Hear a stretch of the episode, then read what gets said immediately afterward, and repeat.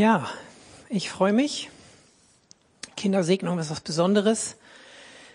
Jeder ist mal Kind gewesen. Stell dir vor, du bist heute Kind. Wir haben heute zwischen vier Wochen und sechs Jahren, glaube ich, irgendwie alles dabei. Stell dir vor, du bist Kind und kriegst einen fetten Segen mit. Das kann nur gut sein. Ich wollte noch mal ganz kurz Bezug nehmen auf den letzten Song. Meine Frau und ich, wir hatten auch in den letzten Tagen kurz irgendwie gesprochen und da kam einfach die Idee auf oder der Gedanke, dass dieses Lied, für viele ist es schon echt bekannt und es ist schon ein altes Lied. Es ist irgendwie das Lied von Petrus. Wenn du siehst, wie, Joel hat es eben vorgelesen, wie, wie Petrus erst Jesus verraten hat. Und eigentlich, Joe hat es vor ein paar Wochen auch schon mal angedeutet, wo auch Petrus Thema war. Er wollte mit Jesus, er wollte dabei sein, er wollte nicht weg. Er wollte ihn nicht verleugnen. Er wollte stark sein, aber er konnte es nicht. Wie schwer, wir lesen dann, er, er ging dann und weinte bitterlich. Sicherlich darüber, dass er Jesus verraten hatte und sah, was mit Jesus passierte und sicherlich auch über sich selbst. Und wie wunderbar muss es dann sein, von Jesus da am, am Ufer des Sees im Grunde wiederhergestellt zu werden, dass die Beziehung und das Vertrauen wiederhergestellt wurde. Und da konnte Petrus dann auch sagen, ich liebe dich. Und Jesus, Liebe meines Lebens, das sagt man nicht einfach nur so. Ich kann mir gut vorstellen, dass vielleicht auch der ein oder andere hier im Saal ist oder auch zu Hause zuschaut, der das vielleicht gar nicht so unterschreiben könnte. Liebe meines Lebens, das ist schon ein bisschen dick aufgetragen. Das hört sich irgendwie heftig an. Aber ich denke besonders, wenn du eben Phasen in deinem Leben hast, wenn du dich aufgemacht hast, überhaupt mal Gott zu begegnen und Gott mal kennenzulernen, und wenn du dann wieder fällst oder versagst und dann erlebst, dass Gott voller Gnade immer noch seine Hand ausstreckt, dann wächst das, dass du sagen kannst, Jesus, Liebe meines Lebens, Lover of my soul. Von daher, nimm dir vielleicht heute Nachmittag nochmal Zeit und google den Song, wenn du ihn nicht auf CDs, CD hast oder so und hör ihn dir an und versuch das nochmal mit einem, mit einer Haltung, mit dem, mit deinem Leben im Blick und mit Gottes Gnade im Blick, dann nochmal sozusagen, Jesus, Liebe meines Lebens. So viel dazu.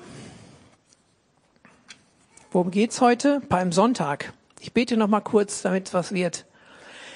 Danke, Herr, für diese Zeit. Danke, dass wir uns erinnern dürfen. Und wie es eben schon mal hieß, wir haben, wir haben die beste Perspektive. Wir gucken zurück auf Palmsonntag und nicht voraus. Wie herausfordernd war es, vorauszuschauen, aber danke, dass wir zurück aufs Kreuz schauen dürfen, Herr. Danke, dass wir schon wissen, wie es ausgegangen ist und wie es ausgehen wird. Und ich bete um deine Gnade, dass jetzt jeder in seinem Herzen und seinen Gedanken mitgehen kann, dass du das loswerden und einfach in unser Herz reinsprechen kannst, was du möchtest. So sei es in Jesu Namen. Amen. Also wir haben Palmsonntag und wir haben Kindersegnung. Wo ist da die Verbindung und die Beziehung? Das versuchen wir ein bisschen rauszufinden im Laufe der nächsten zweieinhalb Stunden Spaß. Ich dachte nur bei heute, wir haben Personen aus Indien, die äh, auch ihr Kind segnen lassen und äh, Leute mit afrikanischem Hintergrund. Und da ist man natürlich andere Gottesdienstlängen gewöhnt und andere Geräuschkulisse. Von daher wollen wir heute kulturell uns dem ein bisschen anpassen. Also macht's euch gemütlich. Wir werden ein bisschen länger Zeit verbringen. Nein, nicht unbedingt. Mal gucken, was passiert. Also wir haben Kindersegnung. Das ist was Wunderbares. Es gibt im Grunde zwei herausragende Momente im Leben eines Kindes. Sicherlich noch mehr, aber zwei, die sind ganz besonders. Der erste Moment ist die Geburt. Mega herausragend.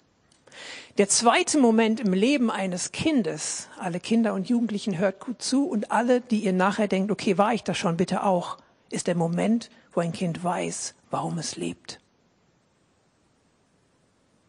Das sind die zwei herausragenden Momente im Leben eines Kindes und ich meine in unser aller Leben. Der Moment, wo wir geboren werden, dieses Geschenk des Lebens, wie voll, wie wunderbar, wie reichhaltig ist das Leben, kann das Leben sein. Natürlich gibt es Tiefschläge, gibt es auch Negatives, aber das Geschenk des Lebens, was Gott jedem Menschen macht, ist unbeschreiblich.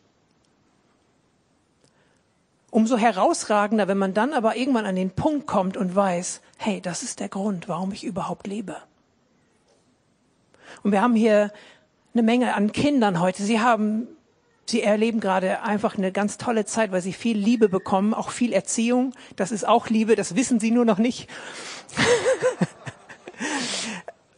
Aber wir haben hier Kinder, die noch einen Weg vor sich haben. Was wird aus denen mal werden? Wir freuen uns über Geräusche, die sie machen. Irgendwann wollen wir gute Noten sehen als Eltern. Nein, wir wünschen uns natürlich für die Kinder, dass sie einen guten Weg haben, dass sie sich einfach entfalten können, dass sie zu den Personen werden, die sie werden können und das nach Gottes Plan und Gottes Maßstab. Und ich möchte dich einfach heute, wo du sicherlich im Herzen noch Kind bist, dazu sind wir alle gerufen, auch fragen, Hast du diesen zweiten herausragenden Moment in deinem Leben schon gehabt, dass du weißt, darum lebe ich? Palmsonntag ist auch so ein Tag in der Geschichte von Jesus und auch besonders in der Geschichte der Jünger, wo, wo eine Entscheidung nochmal wichtiger wurde, wo sich die Dinge zugespitzt haben. Und ich finde so ein bisschen, die Zeit, in der wir jetzt gerade so leben, ist irgendwie auch Palmsonntag. Gab sicherlich, ist manchmal immer ein bisschen übertrieben, wenn man sagt, jetzt in der Geschichte ist das Allerwichtigste, jetzt passiert gerade das, was auf Gottes Kalender am herausforderndsten ist. Das haben sicherlich viele vor uns auch schon gesagt. Aber das ist auch richtig so. Die ersten Christen, sie waren so davon überzeugt, dass Jesus bald wiederkommt und sie sind in so einer großen Erwartung, den Tag über haben sie verbracht, sie haben ihr ganzes Leben darauf ausgerichtet, dass Jesus in ihrer Lebzeit noch wiederkommt.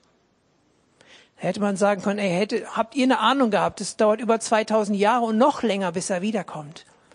Aber ich denke, es war richtig für sie, weil die Lebenshaltung, die ihr Leben dann und ihr Handeln bestimmt hat, war genau die richtige, zu erwarten, dass Jesus wiederkommt. Und Palmsonntag ist so ein starker Gegensatz, ist der, ein, der Einstieg in die Passionswoche. Passion, Passio, Erleiden. Die Woche des, des Leidens auch. Am Anfang war da noch nicht jedenfalls noch kein körperliches Leiden, aber es ist eine Woche mit ganz vielen Enttäuschungen für Jesus gewesen.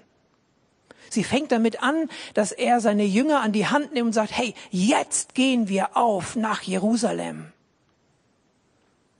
Und sie wussten immer noch nicht. Und er sagt sogar, und da werde ich geschlagen, da werde ich gespuckt, äh, angespuckt, da werde ich nachher am Kreuz verspottet und da komme ich zu Tode.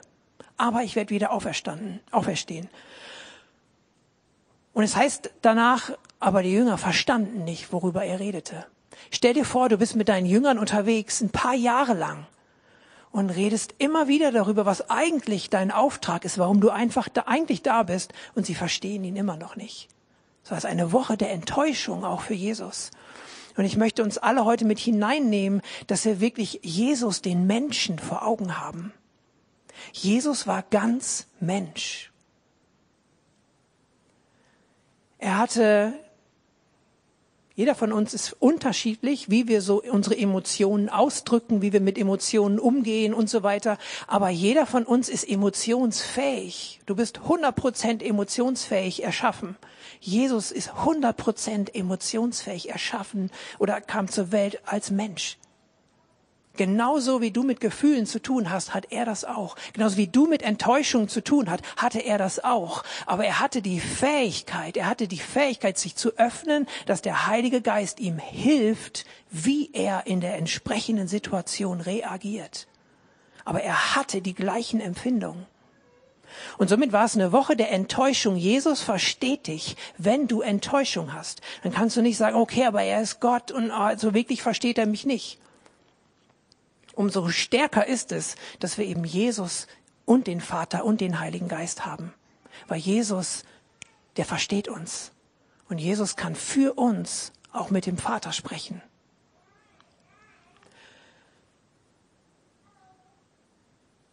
Palmsonntag, die Passionswoche ist so ein Gegensatz. Am Anfang, wir haben es eben im, im Bibeltext gehört, gelesen, Er kommt rein in die Stadt und alle jubeln ihm zu. Das, was ihm wirklich zusteht. Und dieser Moment, Lukas 19, Vers 10, ich habe leider keine Folie dazu, merkt's euch, wo die Pharisäer ihn herausfordern, hey, die Kinder und deine Jünger, die rufen, Hosanna dem König, verbiete denen das mal. Und Jesus sagt, wenn die es nicht tun, dann werden die Steine schreien. Das war nicht nur ein cooler Spruch. Ich glaube, dass das die Wahrheit ist. Weil Gott, der aus dem Nichts was erschaffen kann und aus dem Nichts was erschaffen hat, der kann auch Steine schreiend machen. Come on. Und für mich ist hier, ähm, ich mache das an dieser Stelle schon auch so ein, so, so ein Übergang. Wer Römer 8 liest, da heißt es, die Schöpfung stöhnt und wartet auf das Offenbarwerden der Söhne und Töchter Gottes. Die Steine werden schreien, wenn die Menschen es nicht tun. Die Schöpfung, alles spitzte sich zu an Palmsonntag. Die Schöpfung wartete darauf, dass endlich der Messias so offenbar wird, dass es endlich stattfindet, dass er ans Kreuz geht und stirbt. Weil die ganze Schöpfung unter diesem Fluch, unter dem Schlechten der Sünde leidet. Nicht nur die Menschen, auch die ganze Schöpfung leidet darunter. Und wir sehen in der am Palmsonntag anfangend in der Passionswoche sehen wir diese Zuspitzung, eigentlich des dramatischsten Moment in der Menschheitsgeschichte. Man hört sich das übertrieben an. Ist aber so. Wenn diese Bibel wirklich wahr ist und wenn wirklich seit über 4000 Jahren Menschen Gott erleben, und wenn wirklich wir diese Erlebnisberichte haben, die wir nicht leugnen können. Ich kenne viele Leute, die anfangen mit Jesus zu gehen und dann aber ihr Leben nicht so leben können, aber sie sagen in dem Herzen, oh, ich kann es nicht leugnen. Oh, hätte ich es doch bloß nicht gewusst mit diesem Jesus, weil es eine Wahrheit ist, die in ihnen drin steckt. Und die ganze Schöpfung ist auf Hoffnung hin. Sie hofft, erlöst zu werden. Also würden die Steine schreien, wenn die Jünger und die Leute es da nicht tun werden. Und genauso wartet Römer 8 die ganze Schöpfung darauf, weil Gottes Plan ist für den Menschen, mit ihm gemeinsam zu leben. Die ganze Schöpfung wartet auch darauf, dass du und ich, dass wir als Kinder Gottes, so lieblich das für den einen oder anderen sich auch manchmal anhört, dass wir als Kinder Gottes die werden, die wir wirklich sind. Dass wir da reinwachsen, dass wir das erkennen, dass wir das leben. Und das wird zunehmend der Fall sein und es wird am Ende der Zeit für alle sichtbar sein.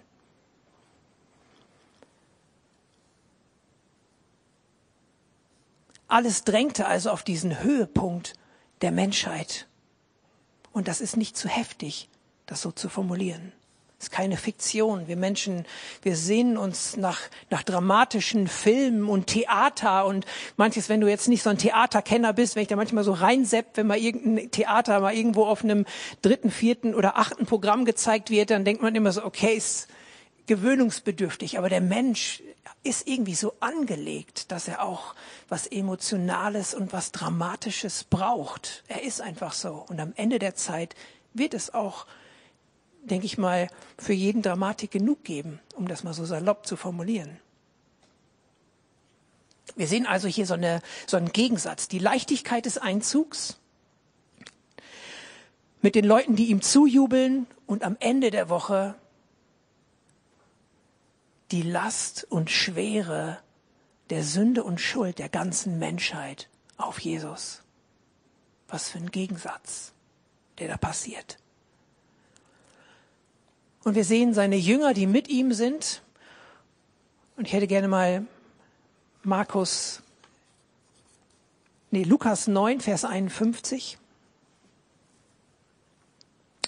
Als die Zeit näher rückte, in der Jesus die Erde verlassen und in den Himmel zurückkehren sollte, machte er sich entschlossen auf den Weg nach Jerusalem. Was mich in der Vorbereitung einfach so gepackt hat, wenn wir über Jesus nachdenken, wo er eben ganz Mensch, aber nicht nur, eben auch ganz Gott war. Aber es brauchte diese menschliche Entscheidung von ihm, entschlossen nach Jerusalem zu gehen. Und Jesus hat ja auch 30 Jahre nicht einfach so dahin gelebt. Er wusste die ganze Zeit, wozu er da war. Also wusste er auch genau, auf was es hinausläuft. Und er wusste, wenn ich jetzt nach Jerusalem gehe, dann habe ich mich dem zu stellen. Dann, dann muss ich mich dem stellen, was da auf mich wartet. Und er wusste genau, was auf ihn wartet. Wir haben eine Stelle aus Hebräer. Hebräer, was ist es? Moment. Kannst du mir helfen, Jürgen? Hebräer 10? Nee. Ja, Hebräer 10, Vers 7. Da habe ich gesagt, hier bin ich. Ich weiß, dass in der Schrift von mir die Rede ist und ich bin gekommen, deinen Willen, o oh Gott, zu tun. Ist ein Zitat, was in Jesus Herzen in dem Moment aktiv war. Jesus wusste, warum er gekommen ist. Er wusste, was ihm bevorstand. Und es, du kannst in der Bibel lesen, Propheten, die 700 Jahre vorher und was weiß ich, wie viele Jahre vorher, die haben das schon beschrieben. Da steht schon, er wird in einem, auf einem Esel reinreiten. All diese Dinge, sein, über seine Kleider wird nachher losgeworfen werden. Das passiert nachher am Kreuz. Das haben die Propheten schon vorausgesehen.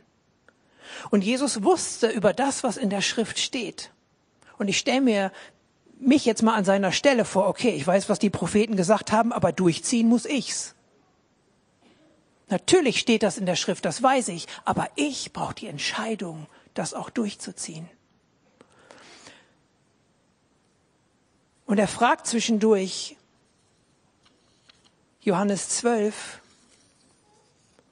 Vers 27 bis 33, mein Herz ist jetzt voll Angst und Unruhe. Soll ich sagen, Vater, rette mich vor dem, was auf mich zukommt? Nein. Denn jetzt ist die Zeit, da jetzt geschieht das, wofür ich gekommen bin. Jesus war ganz Mensch und er hatte Unruhe und Angst in seinem Herzen.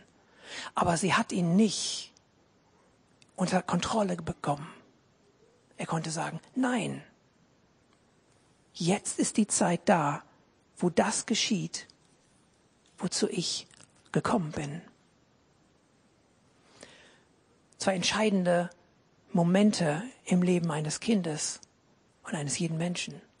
Der Moment, wo du geboren wirst und der Moment, wo du weißt, warum du lebst. Herr, rette mich aus dieser Situation? Oder nein, denn jetzt ist die Zeit da, Jetzt geschieht das, wofür ich gekommen bin. Und das möchte ich dir und mir zusprechen. Jesus wusste ganz genau, dass du in dieser Zeit lebst. Er wusste genau dein Umfeld. Er wusste genau diese Geschichte mit dem C seit über zwölf Monaten. Er wusste alles. Und ich glaube, dass er, er, dir das zutraut, in dieser Zeit zu leben, mit all den Herausforderungen, die da sind. Und da ist wichtig diese, diese Entschlossenheit. Jesus war fest entschlossen, nach Jerusalem zu gehen. Markus 10, Vers 32, das zeigt das auch nochmal. Sie waren aber auf dem Weg und gingen hinauf nach Jerusalem. Und Jesus ging vor ihnen her. Und sie erschraken die ihm aber nachfolgten, fürchteten sich. Nur Markus, Evangeliumsbericht von Markus, nur er beschreibt das so, dass Jesus ihn so vorangeht. Das hat mich gepackt. Das musst du dir bildlich vorstellen. Meistens die Jünger mit Jesus gemeinsam unterwegs, die Jünger meistens vorausgeschickt, manchmal ein, zwei. Aber hier, sie erschraken Sie entsetzten sich. Sie wussten schon, sie haben nicht alles verstanden, was der Plan war mit Jesus, dass er der Messias wirklich ist, für die ganze Sünde der Welt stirbt und dann wieder aufersteht. Sie haben es nicht alles verstanden. Aber sie haben schon erlebt, von Anfang an, ich meine Johannes 4, das erste Mal predigt Jesus in der Synagoge und öffnet das Buch und zitiert Jesaja und sagt, hey, das passiert genau heute, so nach dem Motto, das ist die Schrift, die auf mich hinweist, hier ist der Messias. Und sie drängen ihn raus an den Rand der Stadt und wollen ihn sofort die Klippe runterschmeißen. Erste Predigt, Bombenerfolg. Die Jünger haben das erlebt, wie, wie die Pharisäer und alle ihm nach dem Leben getrachtet haben. Und sie wussten, weil wenn du das liest, was da in, in den Evangeliumsberichten steht, in Jerusalem war ein richtiger Tumult oh, jetzt ist das große Fest, das Passafest. Ob Jesus wohl kommt? Originalton aus der Bibel, diesmal nach. Die Leute wussten, oh, wenn der jetzt kommt, dann knallt's. Die Pharisäer haben sich abgesprochen und gesagt, hey, wenn der kommt, Spitze 1 bis 34.000, sagt uns Bescheid, wir müssen wissen, wo der ist, wir wollen ihn festnehmen.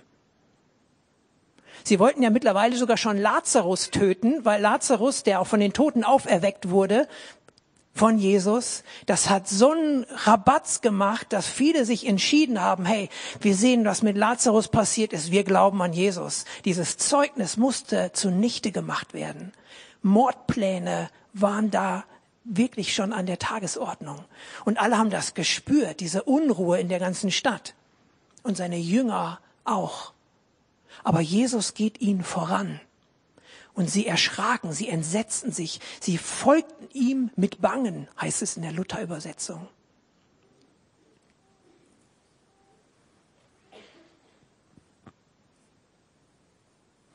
Zwei Situationen, zwei herausragende Momente in dem Leben eines Kindes und in deinem Leben. Der Moment deiner Geburt und der Moment, wo du weißt, warum du lebst.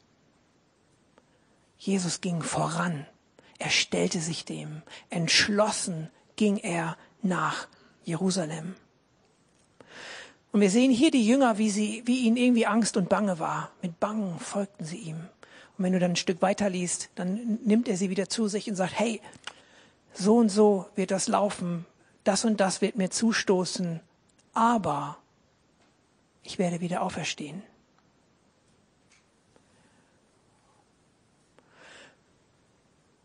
die Woche der Enttäuschung für ihn. Alle haben ihn nachher verlassen. Und ich denke, dass dieser Jubel, da haben wir auch ein bisschen drüber gesprochen, was ist mit diesem Jubel? Für mich steht Palmsonntag auch ein bisschen für das Oberflächliche der Nachfolge, wo ich auch nicht sagen will, dass, dass wir alle unter dieser Oberflächlichkeit leiden, aber für mich ist es ein tolles Bild, sich zu überprüfen. Am Anfang jubelten sie ihm alle zu Entweder war am Ende der Woche der Jubel verstummt oder sie waren sogar auf einmal gegen ihn.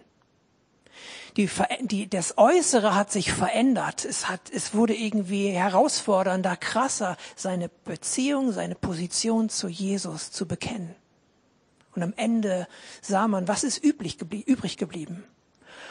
Und ich finde so ein bisschen, wenn du dir anguckst, mit wem Jesus da am meisten in Konflikte gerät, sind die Pharisäer. Die Pharisäer, Abbild des, der Religion, der äußeren Form von Glauben, ohne dass Glauben drin ist. Und Jesus hat diese äußere Form konfrontiert. Und er war ziemlich krass. Er war sehr direkt in seinen Worten. Er ist milde und demütig, das lesen wir ihn, über ihn. Das wissen wir auch, wer Jesus erlebt, der spürt und weiß das. Jesus, Liebe meines Lebens, er ist nicht streng zu dir, er ist voller Liebe, er ist klar und direkt und deutlich, aber er ist voller Liebe. Und das immer. Aber mit den Pharisäern ist er irgendwie streng umgegangen. Da war er sich, richtig heftig. Und ich glaube, das ist es hat so gezeigt, weil sie konnten ihm nachher auch gar nicht mehr widersprechen. Er hat so weise geantwortet, dass wenn sie geantwortet hätten, zum Beispiel fragt er sie, wie kann denn David, König David in der Bibel, wie kann der denn sagen, der, ähm, ich, der Herr, ich bin, der Herr ist mein Sohn, also Sohn Davids, und der, er ist trotzdem mein Herr. Also David spricht ja über, über Gott, dass er sein Herr ist, über Jesus, dass er sein Herr ist, und doch spricht er darüber, dass der Sohn Davids auf dem Thron sitzen wird. Und das entgegnet Jesus ihnen. Ihre einzige Antwort hätte sein können, okay, der Messias wird Gott und Mensch sein. Aber das konnten sie nicht sagen. Und sie wollten es auch nicht sagen. Es war das größte Problem für die Pharisäer. Sie wollten nicht anerkennen, dass Jesus der Messias ist. Und diese Sturheit in ihrem Herzen, das hat die Tür zugemacht für sie.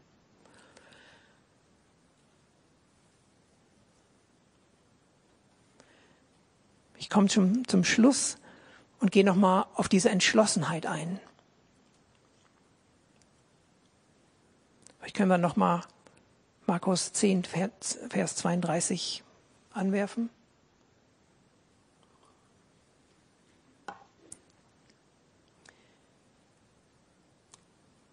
Jesus ging vor ihnen her. Entschlossen ging er nach Jerusalem. Wir sehen dann im Laufe der Passionswoche zum Ende, natürlich spätestens am Kreuz, hatten ihn dann nachher auch alle verlassen. Petrus nach der Auferstehung, hatten wir vorhin im Lobpreis, wird wiederhergestellt in seiner Beziehung. Sie hatten Jesus ja vorher erlebt als den, der er war. Er hat die Wunder getan. Er hat so geredet. Er ist so gewesen, wie er eben nun mal einfach ist und bleibt. Aber sie hatten nicht diese Entschlossenheit. Sie hatten nicht diese Kraft und diesen Glauben. Und es gibt später, wenn du die Apostelgeschichte liest, eines der herausragenden Charakterzüge oder Merkmale der ersten Christen war diese Entschlossenheit, mit der sie geglaubt haben. Petrus und Johannes vorm Hohen Rat standen ein für das, wofür, wofür sie angeklagt wurden. Und da heißt es, der Hohe Rat, die Mitglieder des Hohen Rates, sie wunderten sich über diese Entschlossenheit und Kühnheit von Petrus und Johannes. Mit welcher Kühnheit, welchem Mut sie verkündet hatten, Jesus ist der Auferstandene. Und in dieser Woche hatten sie diese Power noch nicht. Und ich stelle mir einfach, das heißt, es ist eigentlich keine Frage, es ist eher eine rhetorische Frage. Brauchte es doch erst noch die Begegnung mit dem auferstandenen Jesus und brauchte es erst die Taufe und das Erleben im Heiligen Geist, um diese Entschlossenheit und diese Kühnheit zu haben? Kannst du für dich selber beantworten.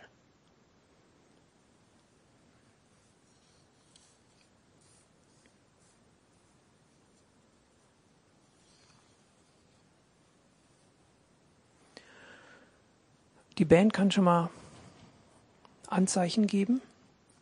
Es wird doch nicht in einen asiatischen Gottesdienst übergleiten mit zwei Stunden, obwohl ich das wirklich liebe. Ich war ja ein Jahr in Indien. Ich mochte es. Eine Stunde bevor der Gottesdienst anfing, waren die schon am Beten. Und dann wurde es lang. Ja, machen wir auch. Hast du recht, genau.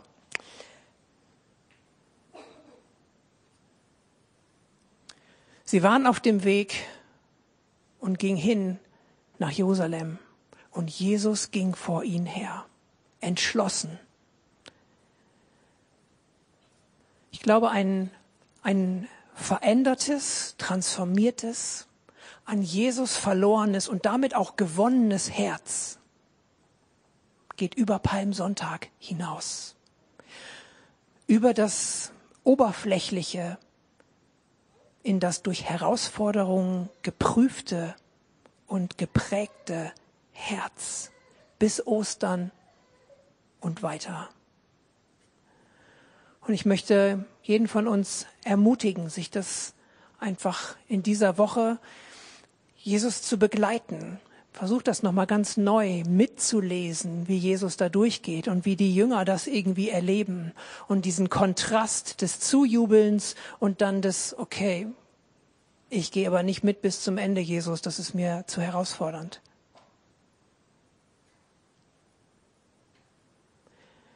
Tiefe Leidenschaft, Fokus, Bestimmung.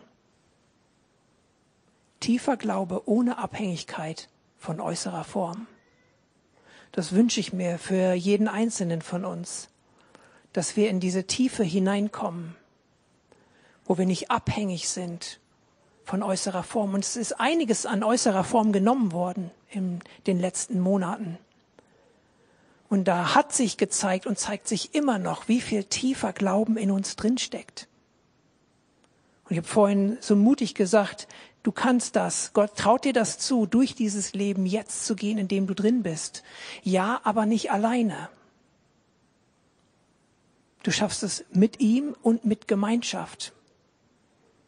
Das einfach nochmal als, wenn du dich fragst, wenn du vielleicht herausgefordert bist, ja, okay, aber du weißt ja nicht, was bei mir gerade los ist dann nimm mich bitte mit hinein. Dann lass es mich auch wissen und andere. Umso mehr Unterstützung kannst du finden. Und wenn du enttäuscht worden bist in der Vergangenheit durch Leute, die du dich, denen du dich anvertraut hast, dann wag es trotzdem nochmal neu.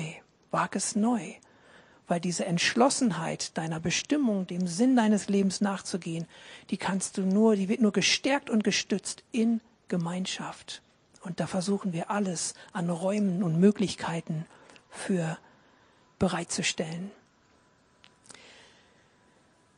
Was hat das abschließend nochmal mit den Kindern zu tun? Sie sind offen, sie sind frei. Sie waren auch, als Jesus einzog nach Jerusalem, sie waren offen, sie haben ihm zugejubelt, wie Kinder so sind. Wow, da kommt ein Zirkus in die Stadt, so wie das früher war.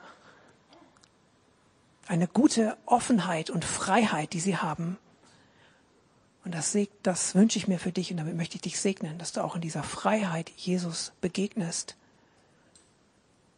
und das neu für dich entdeckst. Ihr könnt schon mal eine Fläche legen und ich bespreche noch ein Gebet und dann.